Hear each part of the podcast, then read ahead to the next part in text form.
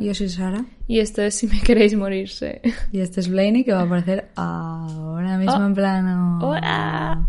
Ha dicho tú eres Sara y he decidido que voy a apoyar mi cabeza en tus piernas. Bueno, si oís eh, patucas, está Blaney. Bueno, que si lo estáis viendo en YouTube acabáis de ver su cabeza. Y está el Ross aquí tumbado delante. Están los dos, así que están un poco... Bueno, no están inquietos. No pero- están inquietos. Lo que pasa es que siempre pasa lo mismo que cuando empezamos a grabar, al principio, yo creo que no saben con quién estamos hablando. Que me pasa un poco, ¿eh? Sí, Pero- sí. ¿Con quién estamos hablando? ¿con quién Es una buena hablando? pregunta. ¿Hay alguien ahí? No contestéis. No. no contestéis. ¿Qué tal estás? Em, bien, bien, bien, bien. Una semana sin eventos especiales, la verdad. Ayer vi Pesadilla antes de Navidad. Em, un peliculón. Sí, Increíble, la verdad. sí, sí, está Es, bonita. es cautivadora. Tiene un ambiente muy suyo que... Que, pero que te O sea, Sí. no puedes dejar de mirar. Mm, Y la historia es bonita. sí, bueno, la historia es un poco sin más, la verdad. No, pero está chuli. es una sea, historia de niños, una peli de niños, pero la peli es muy bonita Ya. de ver. Sí, es verdad. Y... mm, Buen mood, ¿eh? Sí, Buen mood. es que es el momento, porque ha pasado ya Halloween y estás ahí esperando Navidad. Sí, la verdad es que, es, que es muy versátil. Para Navidad o Halloween, o sea, otoño-invierno. Es, es la pregunta, ¿es una peli de Navidad? Ya. mm, Porque a mí yo creo que sí es una peli de Navidad. Yo creo que es una peli de Navidad y es una peli de Halloween. Yo creo que es una peli de ambas. Que la puedes usar cuando te dé la gana. Sí. Un in-between, como has hecho tú ahora, está bien. Pero yo también la veo para Halloween, o sea, como te apetezca. Pues porque José tenía ganas de verla y la, bueno, mientras yo estaba acabando el caso, que al final lo acabé bastante más pronto de lo que pensaba. Muy bien. Así que la vi. Y contigo quería comentar, y ahora ya, quien quiera desconectar, que desconecte. Pero vamos a comentar Love is Blind. Ay, no me apetece nada. ¿No quieres comentarlo? No me apetece. No sé. mm, me he sentido estafada, engañada. O sea, estoy harta ya. Estoy harta. ¿No estás contenta para la pareja que se ha Sí, casado? sí, para adelante, feliz por ellos. Mm. Pero, no sé, estoy tan cansada de lo de. Es que este eh, reality television, en plan, hay cos- muchas cosas que no se ve. Aparte de lo obvio, en plan de lo que la gente está enfadada, yo hay algo que no he visto suficiente revuelo y que me parece de un cara dura, Mm. que es lo de eh, SK ¿Sí? presentándose a un programa para casarse con una persona cuando se tiene que ir a vivir dos años a otro sitio. Ah, bueno, pero a ver, eso. Tía, a mí no me dio una rabia y que le dijera que no por eso. Es en plan, es que tú sabías lo que había, que querías que sí o sí viniera a vivir contigo. No, pero hay mucha gente que lo ha dicho que se, que se presenta ese reality un poquito por los jajas, en plan, con la intención Mm. ya, pero de si sale de coña bien, me voy sales casado. Ya. O sea, hay que. Yo. Me da No rabia sé, que la yo- gente no se lo tome en serio. En plan, es que tío, sí son. Y creo que por eso es- esta temporada no me apetece ni discutirla, porque creo que de verdad casi nadie se la toma en serio. Y me parece bien, en plan, creo que el- los realities no están para tomarse muy en serio. Pero había Pues gente que, fatal. o sea, me da la sensación de que es un proceso en el que no te lo tomas en serio, se supone que te tiene que atrapar y verte metido en algo mucho más grande de lo que pensabas que era. Hmm. Y tengo la sensación de que nadie, casi nadie ha entrado en, en, en eso, ¿sabes? Nadie se ha visto atrapado en un proceso mucho más grande, sino que había mucha peña de, bueno, a ver cuándo se acaba esto. Eh, entonces, sinceramente, una pérdida de mi tiempo. Y encima es como eh, se ha parado, así que no sé cómo ha quedado, pero decía que hay dos extremos. Hay la gente que se toma la boda de jajas, en plan que llega al altar y es en plan, a ver qué hago. Y luego hay la gente que se lo toma demasiado en serio, como Nancy, que es en plan que obviamente todo el mundo ve que esa persona no es para ti. Y tú lo podrías ver, pero no lo quieres ver porque estás obsesionada en casarte. Pero yo lo entiendo. Quiero decir, es depende del contexto en el que hayas crecido. Hay familias para las que casarse es muy importante. Si es tan importante, porque encima era súper importante, pues eh, mm, escucha a tu familia también, Ya, ¿sabes? ya, ya, Estaba pero- todo el mundo diciéndole, chica, no. Ya, pero El pavo ya no sabía cómo decirle que no le gustaba. Es que le dijo 30.000 veces que no le gustaba. Ya, pero tampoco creo que la culpa sea de ella. No, pero hay que tener un poco más de, Sí, pero bueno. de hacerse respetar. Es que menudo payaso Yo como creo la que las, las condiciones del reality son muy distintas. En plan, que cada uno ve lo que ve, hay muchas cosas que por desgracia se quedan detrás de cámara y que hay mucha gente que tiene un máster en manipulación. Y sobre todo de gente que ven vulnerable y eso Y heavy ¿eh? en esta temporada. Sí, por eso lo digo. Sí, sí, a mí sí. me ha quitado todas las ganas de más temporadas. Quiero, Ya. Creo que deberían parar. Es que cada vez es más, Más circo. más reality. En plan, molaba, a mí me gustó mucho la temporada porque es que es un experimento que me, me hace gracia y si la gente se lo toma en serio, como la gente que salió casada la primera temporada, Exacto. Pues joder, es que mola un montón la idea de que puedas conocer a alguien muy profundamente an- antes de verlo físicamente, Total, ¿sabes? Total, total. Pero ahora, Pero ahora sí, cada vez es más reality. Yo lo, yo lo voy a seguir viendo porque, porque sí, porque me hace gracia. Pero Sí, la idea viendo, pero se está eh, era mucho mejor que lo que está acabando de ser. Total, total. Porque es que sí, eso los de la primera temporada siguen casados todos. Sí, los que se casaron, sí. Mm. Mm. Y los de la segunda, no sé si lo viste, que se separaron. Está todo el mundo separado, no queda nadie casado. ¿Nadie? Nadie. ¿Solo había dos parejas que se casaron? Pues las dos se divorciaron. Sí, y encima a la vez. Sí. Vaya caca. y de esta, a ver qué pasa. No pero- sé yo si el amor es ciego. La cosa más cutre de todo el reality yo creo que es el momento de la boda. Total. Que eh, está todo bien, en plan, el cura o quien sea está diciendo sus cosas y de repente tiene que soltar el guion Total. de Is Love Blind y yo, por favor, qué vergüenza. Real, eh. Da mucha vergüenza. Ese momento da un cringe que flipas. Y... el- ¿Qué más te tengo que decir? Es que... Ah, lo- te lo dije ayer, pero lo comento porque es de temática del podcast por si a alguien le interesa. Vi la serie barra documental em, de Netflix que se llama Soy Stalker o Yo Stalker o algo así, porque es I am Stalker en inglés. O sea, soy Em, acosador o algo así, ¿no? Sí, soy, sí, algo así. Es el mismo formato que la de Soy un asesino, Mm. que es la de entrevistas a asesinos sobre, pues, por qué lo hicieron, no sé no sé cuántos, que esta tiene muchos años ya. Mm. En plan, es de las primeras cosas que hizo Netflix así de True Crime. Sí, que- de verdad. Y han hecho la versión pues con acosadores. Y me parece interesante ver el- la capacidad de, de Lulu que tienen esta gente en su cabeza. Porque es que se montan... unos- encima todos los cuentan... Casi todos los episodios los pavos lo cuentan como si fuera la historia de amor más Bueno, épica del mundo. En plan de porque yo la quería y claro, ella me quería ver, no sé qué. Y luego ves la otra versión que es en plan yo no quería verlo, te- estaba denunciadísimo, eh, no sabía ni quién era a veces, ¿sabes? O sea que es muy heavy, es muy heavy.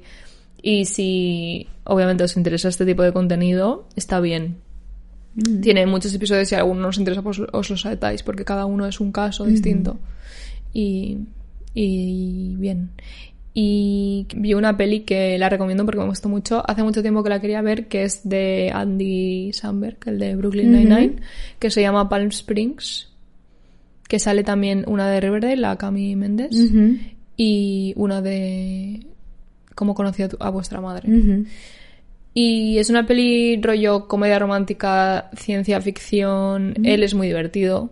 Así es que, que él lo es. sí, así que a mí me gustó mucho, la recomiendo. Está en Filmin, que no está en ningún otro. Bueno, en Hulu, pero.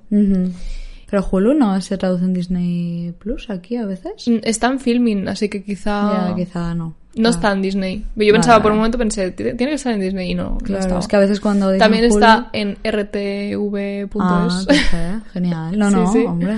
Lo que pasa es que no, no lo vi porque creo que ahí no está en, En versión original. original. Mm. Pero lo busqué y estaba ahí, online. Y está muy bien, me gustó mucho. Es que él me parece muy gracioso, Sí. eh, está bien, muy bien el guion y la historia, pues, eh, si leéis la sinopsis ya vais a ver de qué va.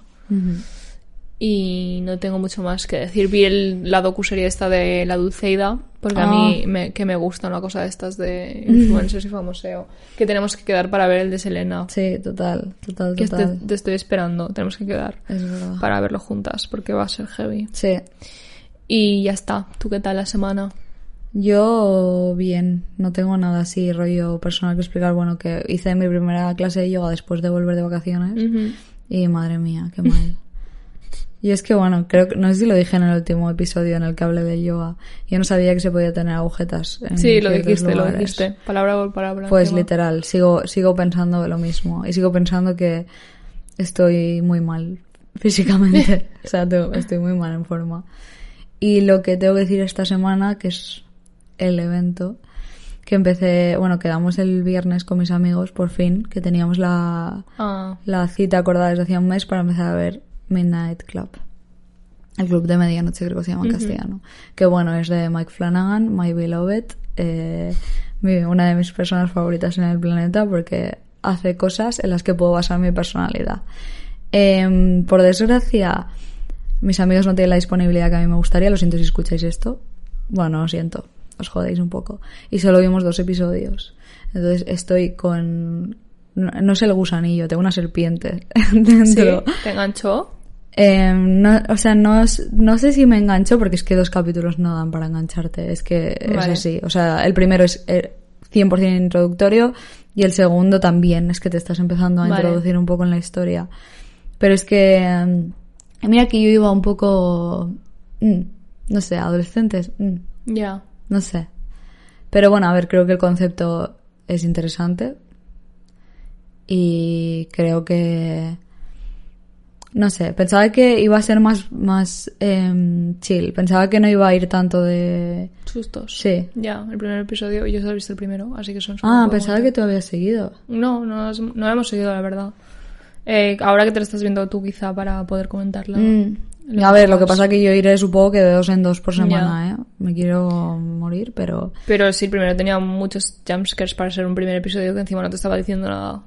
Bueno, es la introducción de la historia. Mm. Por eso, que tenía demasiados Mm. sustos para lo que estaba siendo. Pero a ver, ¿qué tal? El concepto está chulo. O sea, sin más, en plan, Hombre, historias de medianoche.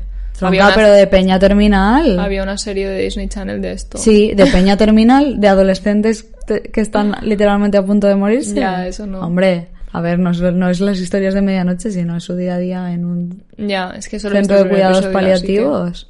Bueno, eh, no sé, es, es, yo creo que es Flanagan 100% y hay reutilización de actores no tan icónicos como su mujer, pero eh, el, el chaval que lleva el centro es sale en Midnight Mass y luego no te spoileo porque creo que es a partir del segundo. Vale, pues no.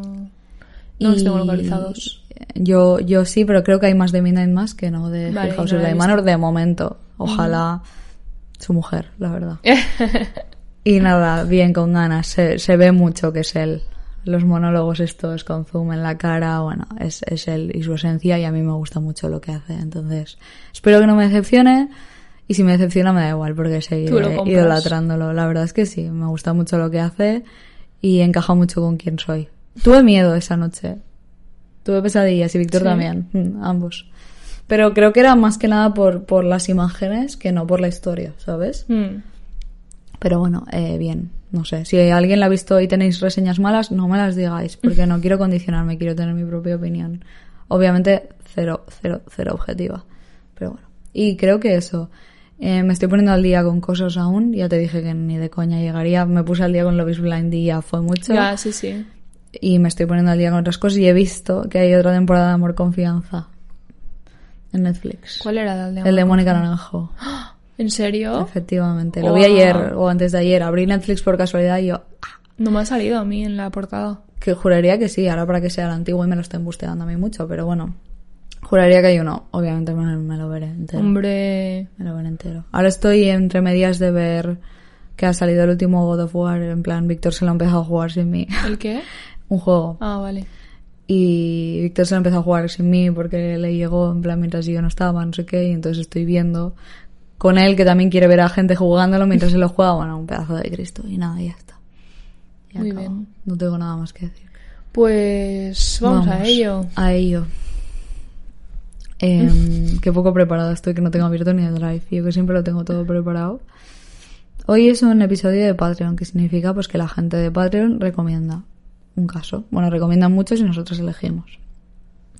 Yo, em, esta persona me va a poner una orden de alejamiento al final, porque siempre elijo sus casos, que es, y siempre digo lo mismo, que no sé si es Julia o Julia, Creo que es Julia. pues Julia KB.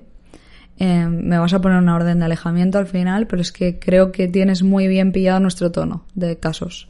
Entonces siempre hace recomendaciones que Ella y Elisenda, de la mano. es verdad. Y hacen como muchas. Y es igual, si hace 10, quizá no me encajan dos. Y el resto me encajan. Intento, ir poco a poco, en plan, no coger cada mes la misma, pero es que leo de qué va el caso y pienso sí. Y luego pues miro y digo, hostia, Julia otra vez. Muchas gracias, Julia. Vamos a hablar de Scott Bernard Amediur, ¿vale? Vale. Que nació el 26 de enero de 1963 en Pittsburgh, Pensilvania, Estados Unidos. Muy bien. Hijo de Frank, que era camionero, y Patricia, que era ama de casa. Será Patricia, pero yo la voy a llamar Patricia. Scott tuvo una vida, pues, de lo más normal, lo que dicen, "Ah, vida típica americana, ok. Cuando era pequeño se mudaron de Pensilvania a Michigan y después sus padres se divorciaron. Sin más, se divorciaron. La vida. Sí. Pasa.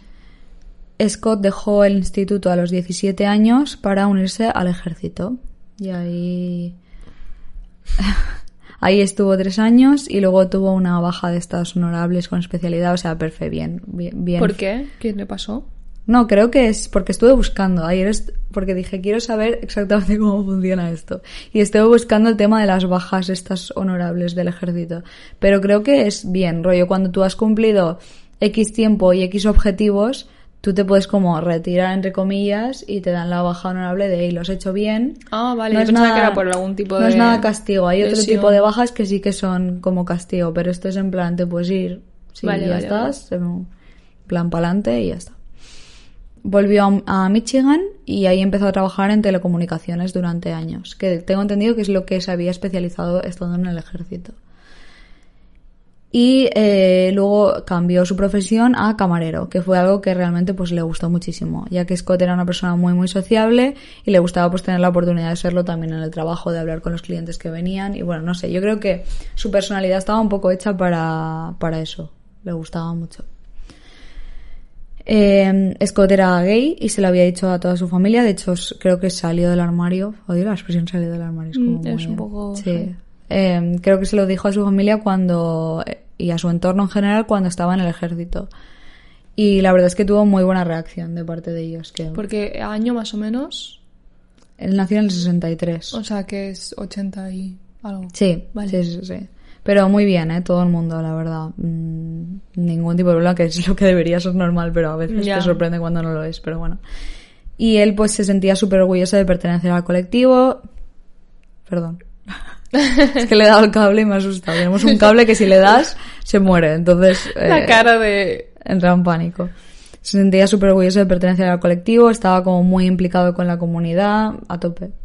De hecho, llegó a acoger a conocidos, bueno, amigos y a conocidos que sufrían de complicaciones de VIH, cuando en esa época eran básicamente Sí, es auge, sí. discriminados. En el 95, Scott estaba eh, cerca del edificio donde vivía con su amiga Donna Riley, que vivía también en el mismo edificio. Una historia chulísima, la verdad. Yo me vería una peli sobre esto. O sea, eran amigos, vivían en el mismo edificio, Sí. no compartían piso. No, Vale. Y fue ahí cuando conoció a Jonathan Smith, eh, que era amigo de Donna. Era amigo de, de- o sea, eran amigos ellos y se lo presentaron a Scott. Y a Scott pues le interesó muchísimo Jonathan de inmediato. Así que le preguntó a Donna si sabía pues su orientación sexual. Pero ella le dijo que no estaba segura. Un poquito ambiguo de parte de Donna. Sí. Porque Jonathan había salido solo con mujeres, pero ninguna de sus relaciones parecía funcionar. Bueno, pero no puedes decir que no estás segura. Lo que se ha Yo- mostrado es una cosa. Estoy de acuerdo. Y como que el argumento que utilizó es que la, pro- la propia familia de Jonathan le había preguntado si era gay porque iban tan mal sus relaciones, que es como, Podrían ser por mil cosas más, pero bueno. eh, sí, sí.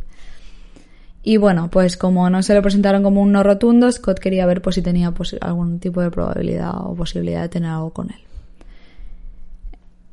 Y después de ver como un anuncio, Scott decidió escribirle al The Jenny Jones Show, que era básicamente el diario, El diario de Patricia. No, por Dios. El diario de Patricia, ¿Qué 100%. tipo de decisión es esta? ya. Tía. Una muy dramática y muy intensa. Sí, madre mía, Scott, yo te apoyo, pero creo que esa no es la manera. Sí.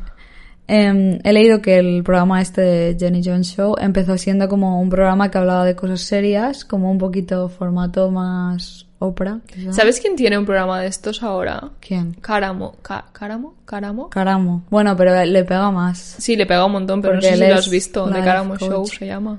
Lo había anunciado en Los Ángeles, pero no, no sabía Pues cuál es que era lo sigo en. Instagram y, me salen los clips y es un drama, tía. Madre mía, qué horror. Con lo dramático que es él encima. es- Bueno, él es muy, no sé, muy implicado. Sí, sí, sí, no, pero se enfada, ¿eh? Se, ¿Se enfada, se enfada?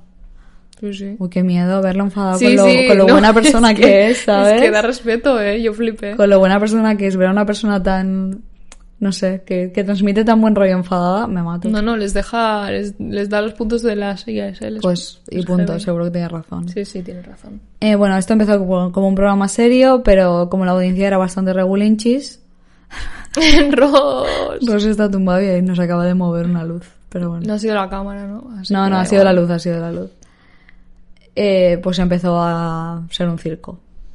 Así, punto. Tenía como una sección, es que he estado leyendo, de mm, reveal, o sea, que hacían como, abrían test de paternidad. Te lo juro. ¿Será de verdad esta persona el padre no sé quién? Vamos a verlo. Yo lo compro, el circo yo lo compro. Horrible, ¿eh? Horrible, horrible. Imagínate enterarte de que tu hijo no es tu hijo en televisión. En televisión, en un, en un programa de mierda. Es que, qué locura. Y además el programa tenía una sección que se llamaba Secret Crushes, que sería como... mm, Vale. no sé, es que no sé cómo traducirlo, lo pensé y no llegué a ningún Eh, tipo de como- conclusión. Amores secretos o... Bueno, es que no Sí, es amor, no es, como amor, te gusta. plan, sí. ¿Te gusta? Pues eso. Em, así que pues Scott decidió apuntarse para confesarle a Jonathan que le gustaba. Y lo aceptaron. Así que el 6 de marzo de 1995, Scott y su amiga Donna se presentaron pues ahí en el de... Y Donna calladita, Show. ¿eh? Y Donna ahí en plan living. Mm, Muy mal. Donna. Donna es un- una amiga un poco cuestionable, Sí. creo. Sí. Quizá no, ¿eh? Quizá luego es una, era una bellísima persona, pero... Yo creo que se dejó llevar por el salseo y... También te digo, por una parte también, guay el tipo de amiga que te acompaña a un- programa de No, no, de la sí, tele. sí, obviamente, pero... De ahí a la ruleta de fortuna, de la fortuna a comerte un bocata cantando que el ritmo no pare, no pare, no. De ahí, ojo, eh. Eh, pues en el programa este Scott habló de cómo había conocido a Jonathan y bueno, se recrearon un poco. Dijo que la primera vez que lo vio, Jonathan estaba arreglando el coche de Donna. Rollo, pues lo típico de las películas, que está ahí Sí. él metido bajo el coche. Y dijo que la primera vez solo lo vio de cintura para abajo, pero que ya le gustó muchísimo. Y bueno, Cuestionable. Sí. Para alimentar la tontería, Jenny Jones, la presentadora, le preguntó a Scott si tenía alguna fantasía con Jonathan. Vale. Y bueno, pues Scott contestó no sé qué de que si una hamaca, que si champán, que si una montada, que si fresas, bueno, cosillas que ya os podéis imaginar. A todo esto, Jonathan... No, aún no. Pero él está ya enterado porque está en el programa, entiendo, ¿no? Estará esperando salir. En el pro- a él le han dicho que alguien le va a confesar algo. Entonces, después de la entrevista, entra Jonathan, que obviamente pues sabía que estaba ahí para el tema del crash, pero no le habían dicho de quién. Entonces, él entra y los abraza a los dos. Y hay gente que interpreta como que él piensa que es Donna, Claro, y yo también lo pensé. la que le va a confesar. Mm. Pero bueno, como los saluda y los abraza a ambos, obviamente pues incómodo de estar en la tele. Cosas que pasan. Y después pues se sienta ahí como en el sofá con ellos y Jenny pues procede a decirle que es Scott el que lo ha llevado ahí para confesarle algo. Entonces cuando se lo dicen, em, Jonathan se gira y de jajas le dice a Donna y Scott, ¿me habéis mentido? En plan, jiji, me habéis traído aquí, ¿sabes? En plan, vale. Ah, pues parece que se lo toma bien. Sí. Vale. Y el, miedo. el programa lo que hace es poner la grabación de Scott de la entrevista que le acaban de hacer. Vale. Hablando de cómo lo vio, del tema fantasías y todo este rollo. Y Jonathan se va riendo, obviamente un poco Incómodo. incómodo, pero bueno, a ver, estás en la tele, eh, te están diciendo cosas así de ti, vale. Ya. Eh, pero después de ver las imágenes, Jonathan le dice, yo soy definitivamente heterosexual. Mm, Es así, Shock. sí. Bueno, es que, a ver, era tan obvio. Sí, la verdad es que sí. Todo de buenas, así que nada, acaban la grabación y eh, Scott, Jonathan y Donna se van a cenar, a tomar algo y al día siguiente pues cogen un avión juntos para volver a Michigan. Muy bien, ¿no?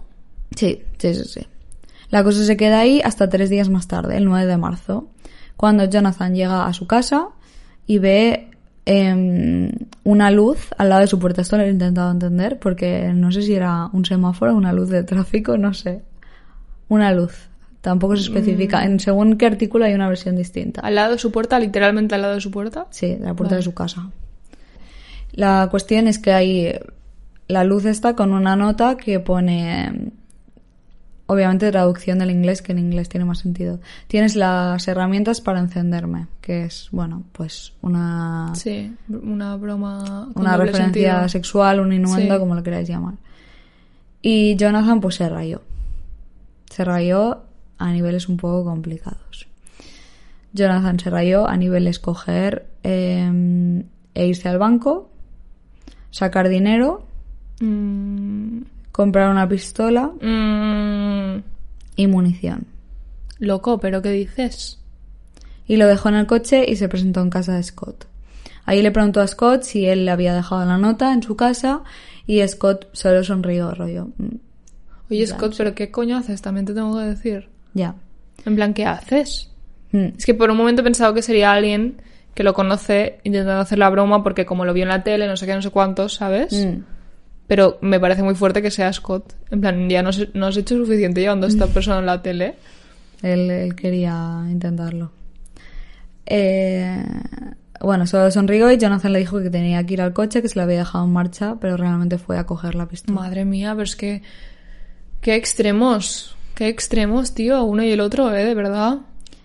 Eh, volvió a casa de Scott, le apuntó con la pistola y le disparó dos veces en el pecho. Estaba Gary, el compañero de piso de Scott, que dijo que Scott levantó como una silla para intentar defenderse eh, y que le gritó ayuda, Gary tiene una pistola. Scott falleció de forma casi inmediata y Jonathan se fue. Tía, qué puta locura. Que por una tontería... Porque es que no puede ser más tontería, tío. Ahora, ahora lo hablaremos porque esto tiene para mucho. Eh, condujo hasta una gasolinera cercana donde llamó al 911 para básicamente entregarse. Ah, que es que... Es que... Sí. En la llamada decía que acababa de matar a alguien, que había entrado a la habitación y que lo había matado. Cuando le preguntaron por qué, Jonathan explicó que Scott se la había jugado, básicamente haciendo referencia al programa de Jenny Jones Show. Lo arrestaron porque tenían la confesión y bueno, la cosa era bastante clara que iba a ir a juicio por asesinato. Sí, claro.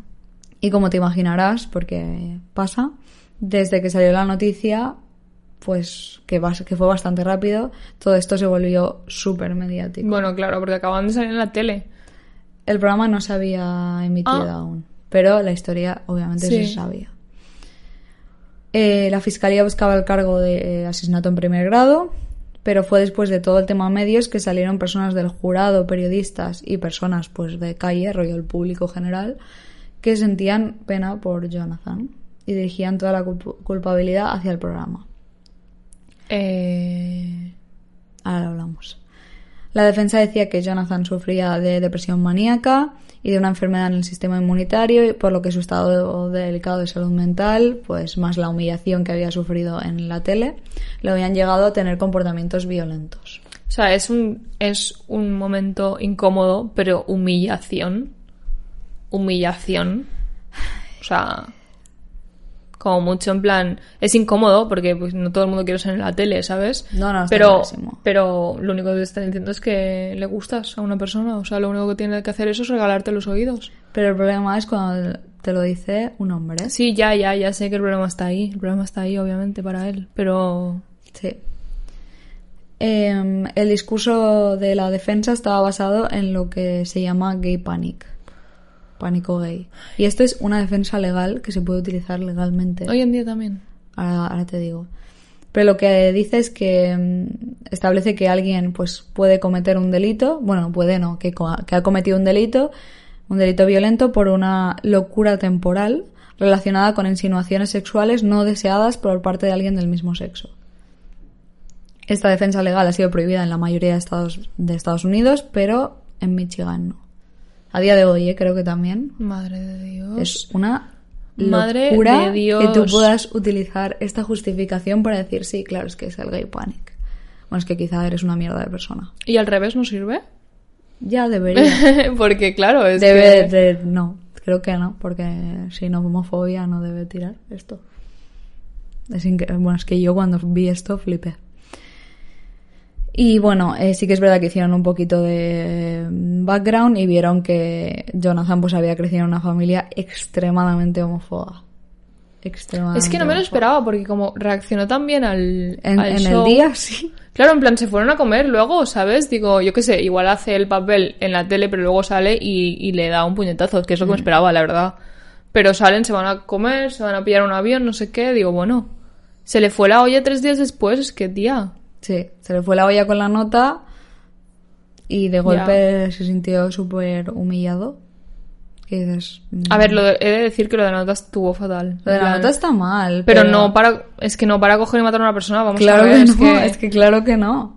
Si tuviéramos todos que está mal y está para ir y peña, decirle, chico, eh, En plan, te he dicho que no, oye, no está es bien, no y punto, ya mm, está, mm, no, ni bromitas ni hostias, que ya me has llevado en la tele y ya me parece suficiente, ¿sabes? Exacto. Pero, Pero no para pillar una pistola y pegarte, pegarle dos tiros en el pecho. y luego, persona. eh, eh, ¿cómo se dice esto? Esconderse detrás de una defensa como esta, ¿sabes? Sí, sí, está Es clarísimo. que, Eh, de hecho, el, durante el juicio, el padre de Jonathan salió a testificar. Y rollo, su discurso, en fin, señor, sí. Le, le preguntaba al juez, es que claro, ¿tú cómo te sentirías si alguien pensara que eres homosexual? Imagínate ser la jueza. Y es que eh, preparando el caso me lo imaginaba. Yo en plan, pues más interesante de lo que soy. es que es verdad. ¿cómo te sentirías O sea, si alguien pensara que eres homosexual? Spicy. ¿Cómo me tengo que sentir? Ya. ¿Cómo se siente usted? Contésteme usted, que eso dirá más de ti que de mí. Pero bueno, de tal, persona. tal Sí, para sí, tal sí. o sea, ob- obviamente. Mm. Pero bueno, también como el mundo es homófobo, imbécil y un A mí, como me digas cualquier otra cosa que no se va a la cárcel, me voy a enfadar mucho, ¿eh? Jonathan sí que es verdad que tenía muchísima gente de su parte. No, ya, ya, ya. Si es que Por desgracia. el mundo... Em, pero bueno, queda algo de esperanza porque a Jonathan lo condenaron de asesinato en segundo grado, que no sé exactamente por qué. Ahí, ahí hubo cosas. Y lo sentenciaron a un mínimo de 25 años en la cárcel y un máximo de 50. Porque encima eh, estaba súper premeditado, compró un arma, fue a su casa, eh, a la que le confirmó que había sido el del Danato de joven. Espérate que voy, al coche. por él. Sí, sí, sí, sí. Intentó apelar la sentencia y eh, yo he leído en un sitio que sudaron de su cara, pero y luego he visto que sí que la consiguió apelar, pero luego lo volvieron a condenar por lo mismo. Entonces, la Vale. cuestión es que en la cárcel. Mm. Em, en el 99, la familia de Scott decidió denunciar a The Jenny Jones Show, Vale. a la empresa de producción que era Telepictures y a Warner Bros. A todo el mundo. El argumento era pues que no habían hecho un chequeo de la estabilidad mental de Jonathan, por lo tanto tenían algo que ver en el asesinato de Scott. Está complicado eso, ¿eh? Sí. Em, el argumento de la defensa obviamente era, era que ellos no tenían nada que ver y que una confesión como la de Scott no tendría que ser excusa para asesinar a nadie, por lo tanto no tenían que hacer un chequeo mental de la persona. Ya. Pero bueno, em, Pero bueno, eh, es. O sea, no, no, no creo que salgan ganando la familia de Scott, por desgracia. Mm. Pero. No es la- el primer caso que hemos visto. No. En plan, pasan estas cosas. Es que son cosas muy personales que las haces en la televisión y a la gente se le va la olla. O sea, eso es verdad. Lo que pasa es que no sé cómo el, el, el show puede evitarlo. Bueno, sí que es verdad que, y no sé si fue a raíz de esto, ¿eh? pero, porque te, te acabo de explicar, la familia, el equipo de la familia de Scott decía que había sido el programa el que había generado como una situación que podría acabar en la reacción que Jonathan había tenido. O sea, no sería tan difícil, más en la época en la que estamos, que, por ejemplo, hab- eh, se habló mucho del hecho de que uno decía una cosa y otros decían otra. Unos decían que le habían dicho a Jonathan que alguien le iba a confesar em, pues que alguien estaba pillado de él. Eh, el programa dice que ellos le dijeron que podía ser hombre o mujer, mientras que la otra parte dice que no. Que no le dieron como la posibilidad La de que fuera que es que esto de- es que no debería existir, pero entiéndeme Sí, sí, sí, sí. mm, cosas, ¿sabes? Mm, que pueden sí. pasar. Y es que, por desgracia, cuando empiezas a explicar el caso, sabes por dónde va a acabar Sí, esto. claro, sí, sí. Entonces, el hecho de que todos sepamos por dónde va a acabar esto, supongo que es por donde la familia dijo qué situaciones podrías haber hecho para que no acabara. Pues sí, claro. Ya, ya, ya entiendo. Eh, entonces, finalmente, 8 de 9 personas del jurado se pusieron de acuerdo que The Jenny Jones Show era responsable. Me Tenía algo que ver. Y eh, el castigo, entre comillas, de toda esta gente, o sea, de todas las empresas, eran 25 millones de dólares que tenían que darle a la familia por la muerte de Scott. Hostia, 25 millones es mucho dinero, ¿eh? Pero realmente esto no acabó llevándose a cabo nunca y la familia no vio ni un puñetero duro. Me da una rabia esto. Encima es que son compañías de producción que tienen pasta. Sí, sí, sí, está clarísimo. Yo, a ver, o sea, no, no, no sé qué opino, porque creo que no he hecho la reflexión suficientemente profunda. Ahora, bueno, hay un, hay un recopilatorio de documentales en Netflix, que es un- una miniserie de esta que cada, bueno, como lo que decían, que Cada episodio es un caso. es un caso, que se llama Juicios Mediáticos y el primero es sobre este caso. Y se basa, explican obviamente todo, pero eh, se basa en el juicio de la familia contra el programa, Vale. no tanto en el juicio de Así que ahí hay un poco más de reflexión. Sí. Y yo creo que es interesante verlo para formar una opinión. Yo, por desgracia, no he tenido el tiempo que quería tener para verlo, pero me lo voy a ver porque creo que yo no estoy posicionada y creo que verlo te puede ayudar a ver las dos partes. Una empresa salvándose el culo por una parte y, obviamente, lo que decíamos de que estas cosas pueden pasar. Y por otra parte, creo que también la parte de la familia es muy importante. Es que yo creo que es lo que tú has dicho, que desgraciadamente el contexto social es muy importante Total. y la empresa puede hacer la, la, la, yo no, no pasa nada, yo no digo nada, pero obviamente estás cogiendo un hombre que seguramente es heterosexual, poniéndolo en una situación, en una tesitura en la que si es homófobo, que era el caso, se va a sentir humillado e incómodo. Total. O sea, puedes leer entre líneas Mm. tú como, como productor. O sea, puede haber- Total. Pero el problema es que yo creo que eso mismo fue lo que les llevó a hacer el salto. Es que claro, no lo van a decir porque entonces no hay el shock y quieren el shock grabado. Exacto. Si alguien le hubiera dicho, sí, hay un hombre que se quiere... No hubiese ido. Es que no, hubiera- no, no hubiese pisado el Simplemente piloto. no creo que no se hablaba tanto de hay un hombre que te quiere confesar, sino hay una persona que te quiere confesar que puede ser hombre o mujer. ¿Sabes? Dar las dos opciones pe- como más rutinario que otra cosa. Teniendo en cuenta que es telebasura. Hmm. Mm, ese es el estándar, que está muy bajo. Pero bueno, eh, yo creo que es importante ver eso para ver los argumentos que se dieron durante el juicio, porque yo entiendo que la familia de Scott lo vio muy claro. Era una persona en ese momento que la estás poniendo en una situación vulnerable por cómo es el mundo. Sí, sí, sí. Entonces, bueno, Por eso te digo que yo creo que sí. Que es fácil ver cómo ellos podrían decir no es nuestra responsabilidad, Ya, pero es muy fácil ver cómo sí podrían haber hecho algo. Exacto. Para tantear el terreno, para Hombre, ver cómo... una entrevista previa, como si fuera un set de preguntas eh, genéricas. Sí. ¿Qué opinas de esto? ¿Qué opinas del otro? ¿Qué opinas del otro? ¿Qué ¿Sabes? Sí, sí, sí. sí. Meterlo en un set de 25 preguntas y tener la respuesta. Bueno, al fin y al cabo yo lo pensaba preparando este caso. Supone que la gente que va, por ejemplo, a Gran Hermano pasa un psicotécnico, ¿no? Mm. Pasa un test psicológico en el Ya, que pero les no es lo mismo. Ya, Es un pero- programa que vas mm, 10 minutos. El programa Ya ten- sé, o ya sea, tendrá sé. una cantidad de gente que pasa. Sí, sí, sí, está claro. Pero es eso, en plan, si te pones en el contexto, entiendes que hay homofobia, entiendes que puede pasar. En plan, que, que, que entiendo que no se te vaya a la mente, ah, lo va a asesinar al salir de aquí, pero No, se van a poner a pegar aquí, que tampoco es plan, No, ¿sabes? No, le va a O sea, pegar si una estás- paliza en cuanto salga. Claro, si estás poniendo a alguien en riesgo, pues puedes hacer un poquito más de tu parte para ver si realmente estás poniendo a esa persona en riesgo o no. Claro, pero el problema era que aquí a nadie le importaba la, segu- No, la no, seguridad ni la vida de Scott. Es que, eh, de hecho, eso es lo que tú dices. El añadido de que podía haber homofobia y podía haber eh, esa incomodidad, lo querían grabar, obviamente, porque es que eso es lo que daba el salseo del programa. Exacto. Eh, en el 2003 el programa fue cancelado porque tenía audiencias terribles. Ok. o sea, ok.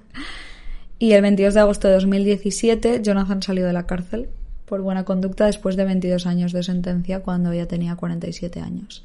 Y desde entonces ha vivido mm, fuera del radar. O sea, nadie sabe dónde está ni qué hace.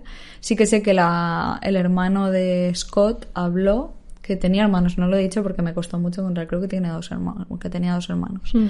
Creo que habló y habló pues sobre la importancia de asegurarse de que este hombre está realmente rehabilitado y de que no se va a encontrar con otra persona que exprese deseos sexuales hacia él o interés hacia él del mismo sexo. O ni eso, quizás. o. Sí, porque obviamente es una persona con tendencias, violencia- Sí. tendencias violentas, porque si no, no te vas a comprar una pistola, le pegas un tiro a alguien porque te sientes humillado o lo que sea. eh, pues habló de eso, de la importancia de asegurarse de que este hombre está rehabilitado por la seguridad del resto de la población, no por otra cosa. Pero bueno, creo que la verdad es que se quedó ahí.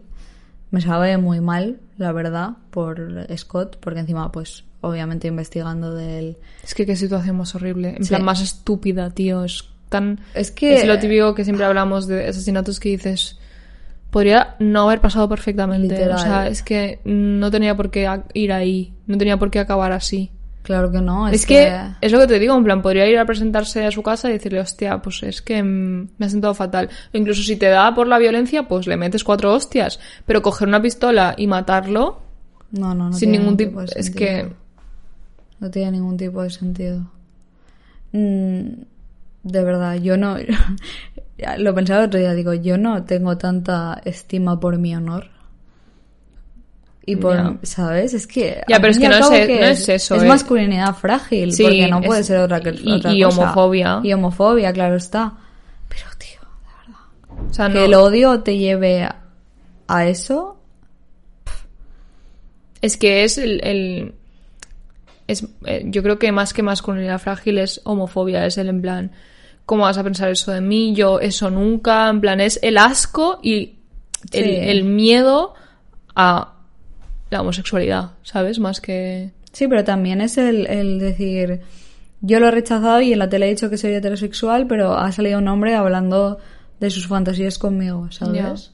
Que van a pensar. No, pero es que No. yo creo que no fue tanto eso, fue el que seguía insistiendo.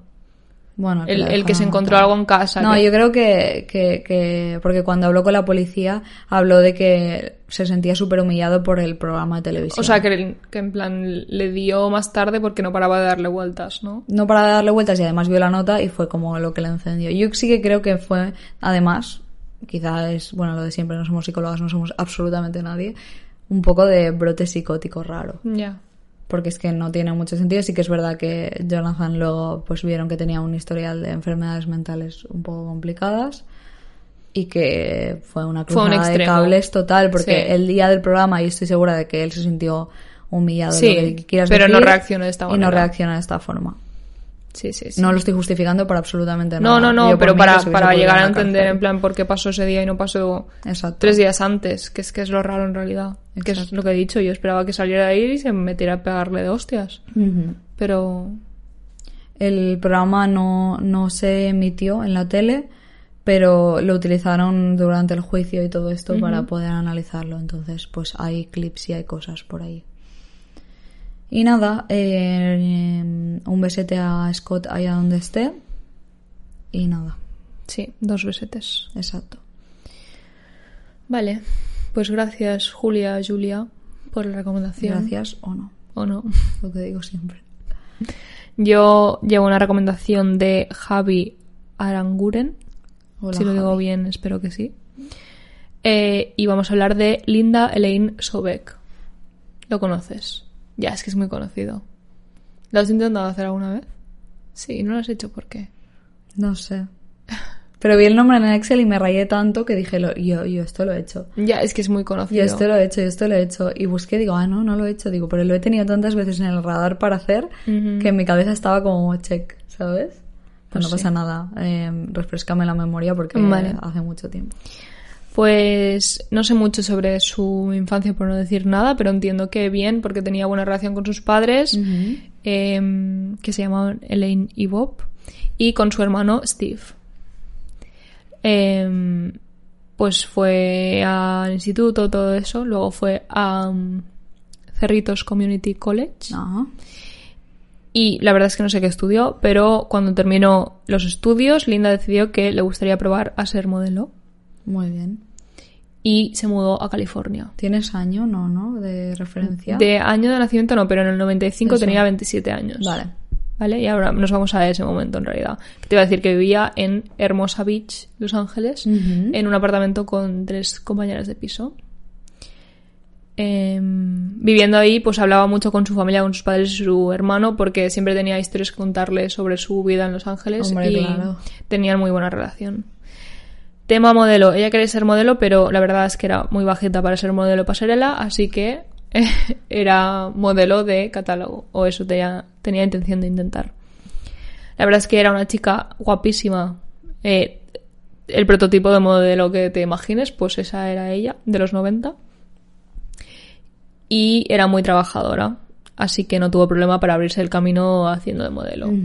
Pero mientras hacía eso, hacía pequeños trabajos, audicionó también para entrar en el equipo de animadoras de Los Ángeles Raiders, Bueno. que es la, o sea, es la liga, no sé cómo decirlo, en plan, la liga de fútbol importante de, Sí, sí, sí. de Estados Unidos y la eligieron. O sea que ahí tenía un buen trabajo. Estuvo desde el 90 trabajando ahí, mientras seguía trabajando como modelo. Cuando empezó a salirle ya demasiado trabajo como modelo, como para mantener a ambos, porque eran súper exigentes, en el 95 decidió dejar el equipo de animadoras. Pues muy bien. También fue en ese entonces que, probando suerte en el mundo de la actuación, consiguió un papel en la sitcom popular del momento, Matrimonio con hijos. Y pues obviamente ella era súper consciente de que eso podía cambiar el futuro, porque es súper heavy. Entre una cosa y la otra, la verdad es que Linda le iba bien, parecía que su vida profesional iba tomando rumbo, pero ella tenía los días súper ajetreados y era normal que no estuviera mm, quieta ni un segundo. El día 16 de noviembre del 95, Linda había quedado para una sesión de fotos, pero antes... digo, es hoy, no, hoy es 13. Hostia, es verdad, 13, 16. 13. Antes de salir de casa por la mañana habló con su madre Elaine por teléfono. Tenían que con- concretar detalles sobre ese fin de semana ya que iban a quedar para hacer una, fa- una barbacoa familiar. Qué guay.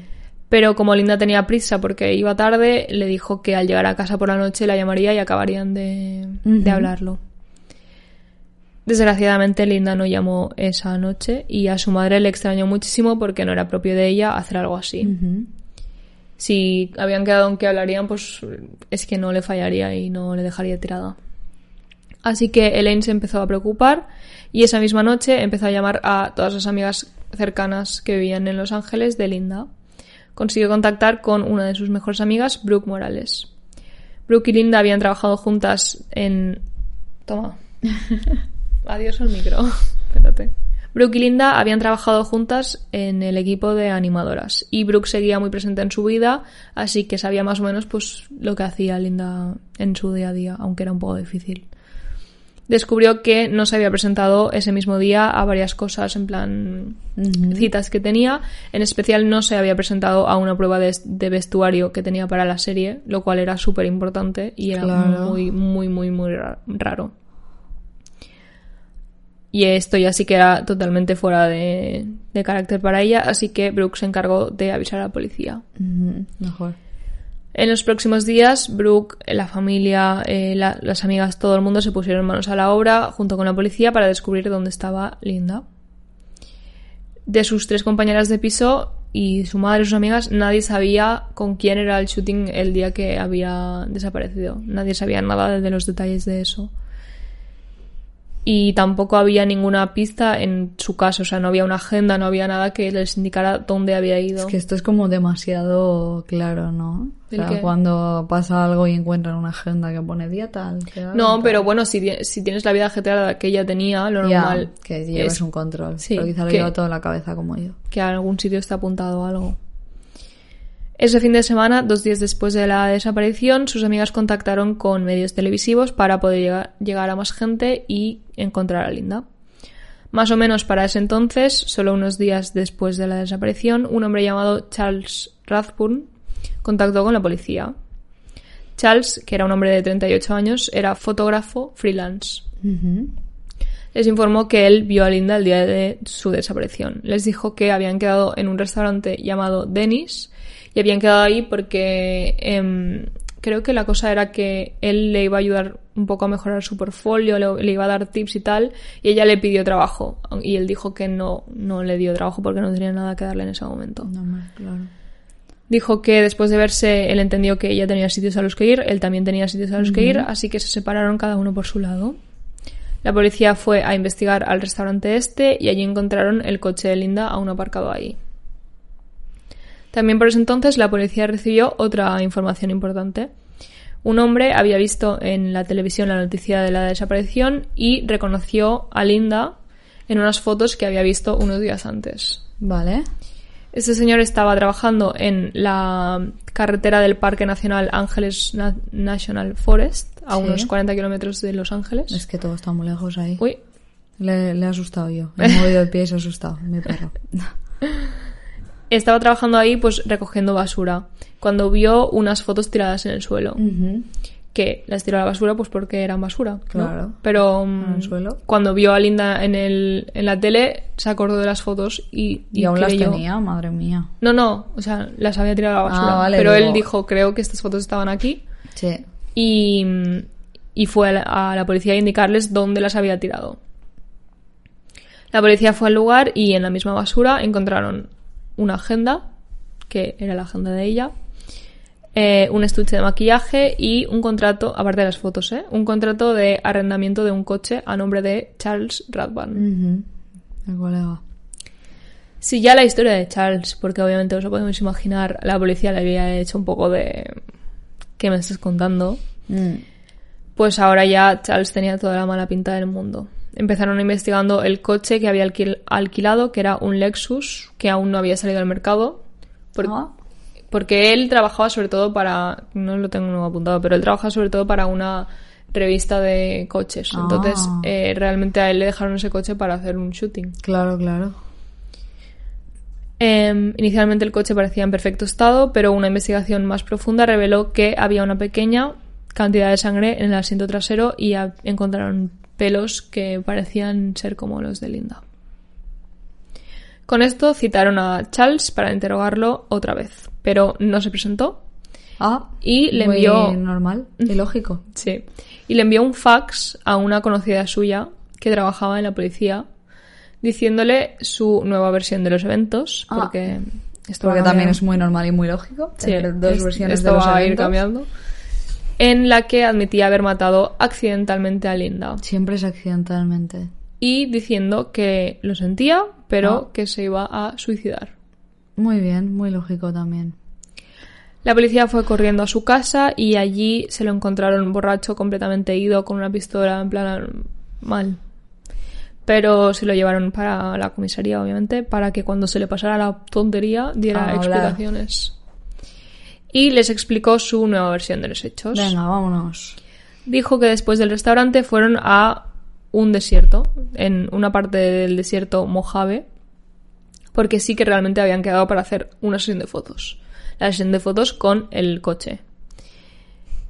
Eh, allí él quería que ella condujera el coche dando vueltas sobre sí mismo. Y según él, se subió al coche él para demostrarle a ella cómo hacerlo. Y mientras estaba enseñando cómo conducir un coche dando vueltas, eh, supuestamente atropelló accidentalmente a Linda, matándola en el impacto. Dijo que le entró el pánico, que puso el cuerpo en el coche y que condujo con el cuerpo durante horas hasta que paró en el Parque Nacional y allí la enterró. Pero que ahora no se acordaba dónde. Ah, qué, qué, qué, ¿Qué cosas? qué lista de casualidades inoportunas. Sí, sí, sí. A los ocho días de, de la desaparición de Linda, Charles decidió recuperar la memoria Ah, y dijo que ya se acordaba dónde estaba el cuerpo. mira, de verdad, me voy a liar a hostias. Pero antes de que pudieran salir en busca del cuerpo de Linda, Charles volvió a intentar suicidarse, porque no puede hostias. parar quieto. Me no puede. hostias. Obviamente sin éxito, porque cuando eres tonto, eres tonto. No, y aparte que lo tenían ultra vigilado. no, entiendo. sí, pero eh, no sé en qué momento esta persona está en custodia de la policía y tiene acceso a una cuchilla. No, no. en total, plan, ya se ha intentado suicidar una vez. Total. Bueno, no, no, no, pero amenazó con hacerlo, ¿sabes?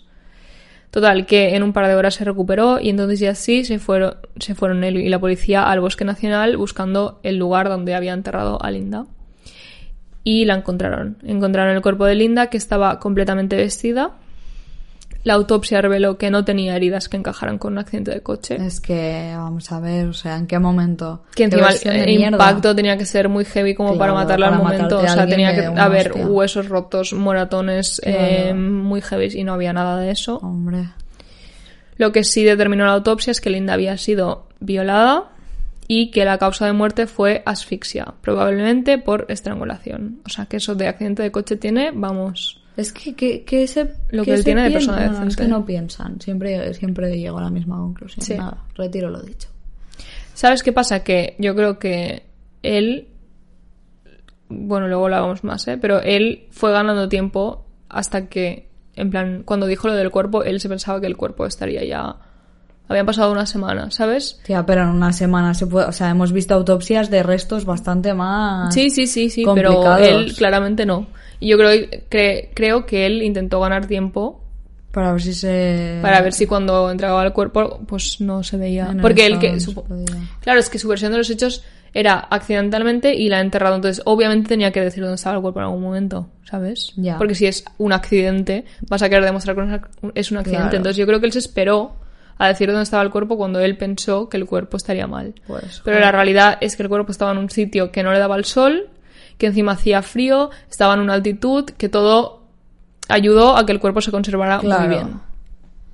Y aún así hemos visto autopsias... Sí, sí, sí, sí. Sí, sí. Pero bueno, él no.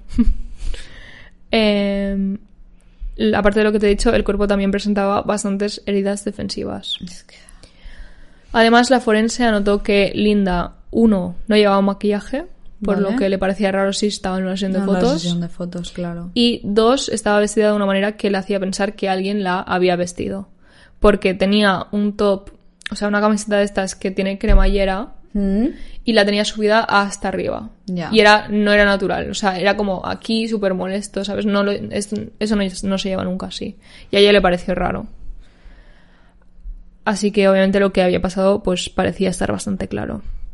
La policía se centró en empezar a investigar a Charles más a fondo y no fue muy difícil encontrar que era una persona que desgraciadamente cumplía el perfil. Inicialmente parecía un fotógrafo completamente profesional, había trabajado mucho y con muchas marcas y modelos distintas sin ser un problema. Pero mucha gente decía que tenía muy mal carácter y que también se había rumoreado que muchas veces intentaba hacer avances sexuales con las chicas con las que trabajaba. Qué asco de pavo. ¿Hay algo que me dé más asco que los fotógrafos babosos? Es que, Encima es una cosa que pasa un montón. sí, sí, sí, sí. un montón. Hay un rincón del infierno especial para vosotros. Exacto. Es que de verdad. Es eh. verdad, es verdad, porque tú vas como persona, primero profesional. Y porque- encima, en plan, es una profesión vulnerable, o sea, tienes que confiar mucho en la persona que está trabajando contigo, como para que esté buscando una situación, ¿Sabes? Tú vas ahí todo profesional con intenciones de trabajar porque tú eres una profesional de cabeza a los pies y dices, no pasa nada aunque esta situación sea incómoda porque me voy a poner delante de la cámara, vamos a hacer unas fotos y me voy a ir a mi Y esta casa, persona va a ser profesional como debería ser. Y te llega un pedazo de mierdas del tamaño de Japón Eh, ¿Qué ha pasado, Ross? que ha oído la puerta. Vale, y aparte de encontrar que era un asqueroso, un guarro, eh, encontraron que en el 79 fue juzgado por un cargo de violación en Ohio, que era de donde él era, por una ex, ex compañera suya de trabajo cuando trabajaba en un supermercado. Me voy a liar a hostias. De este cargo no se lo encontró culpable, aunque es muy obvio lo que pasó porque he estado leyendo sobre el caso. Lo que pasa que no sé si él tuvo buena defensa, ella no tuvo suficiente, no sé qué pasó, pero en plan era obvio lo que había pasado, pero no se lo encontró culpable. Por suerte la policía tenía más que suficiente para llevarlo a juicio esta vez por el cargo de asesinato en primer grado y agresión sexual.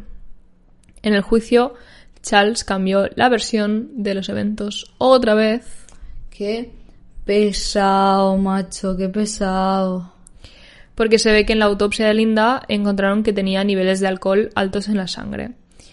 Lo que pasa es que he leído que esto se puede dar muchas veces, que ya lo hemos hablado alguna vez, Sí, que cuando, cuando pasa tiempo y el cuerpo pues se descompone, puede dar resultados falsos. Ujú. Sí, sí, Que sí, es lo que creían que pasó en este caso. Pero bueno, él se aferró a esto para inventarse una, una nueva versión. A verla. Ahora decía que Linda había bebido tequila y luego lo había seducido y convencido para tener relaciones sexuales con ella. Sí, porque seguro que este hombre era especialmente increíble. Eh, efectivamente. Luego, para justificar la sangre en el coche, explicaba que sí que la había atropellado sin querer, pero que había sido un corte súper pequeñito, que eso es lo que había mm, dejado la sangre ahí. y dijo que cuando estaban dentro del coche, después de haberla atropellado sin querer, ella se puso muy nerviosa y empezó a amenazarlo por el casi accidente, diciendo que lo iba a denunciar, bla, bla, bla. Y él se puso encima de ella para pararla porque dice que no paraba de, de dar patadas al aire. Y fue ahí cuando, según él, la asfixió sin querer. Sin querer. Te atropellas Siempre sin, sin querer, y luego Siempre te sin asfixio querer. sin querer también. Claro, Mm, porque es muy fácil, lógica. es muy, muy Sí, fácil matar a no- una persona no sin lleva querer. ningún tipo de esfuerzo físico. La fiscalía, sin embargo, tenía una historia que, por desgracia, sí que tenía mucho más sentido que esta. Dijeron que Charles llevó a Linda ese día con una intención clara en la cabeza, que era o tener relaciones sexuales consensuales o no consensuales, pero la intención estaba ahí.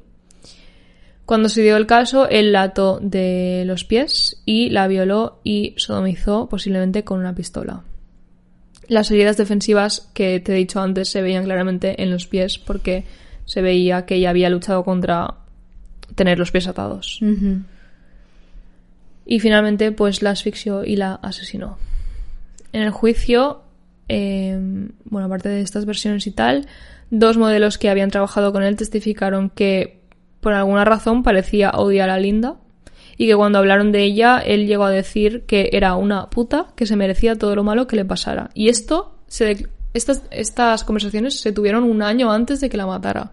¿Qué? Madre mía.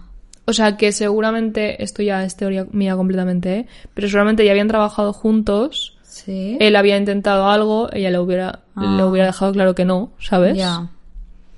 Pero él era una persona que trabajaba mucho, en plan, y Mm. tenía renombre, era un pr- buen profesional en ese sentido, entonces supongo que era difícil de no encontrártelo. Y es que como que todas se conocían, porque estas chicas Claro. cuentan las dos que hablaron con él por- sobre un proyecto que él tenía y él estaba buscando modelos y las dos le sugirieron a Linda. Y en las dos conversaciones él se puso nervioso y como que la odiaba. Y es en plan, yo cuando lo leí pensé que esto sería después. Claro, Pero no, no fue antes, que me parece súper fuerte. Me parece que me faltaba un poco de contexto ahí, pero bueno.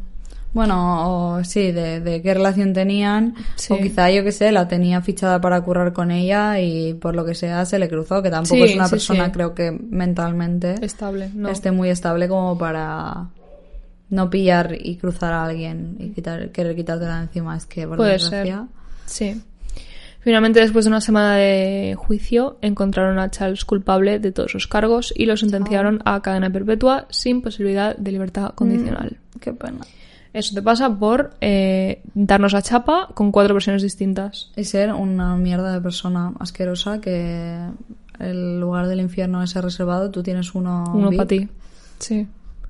Madre mía, tío. Es que encima, en mi cabeza, cuando hablamos de, en plan, no sé qué, del infierno, en mi cabeza siempre está el de...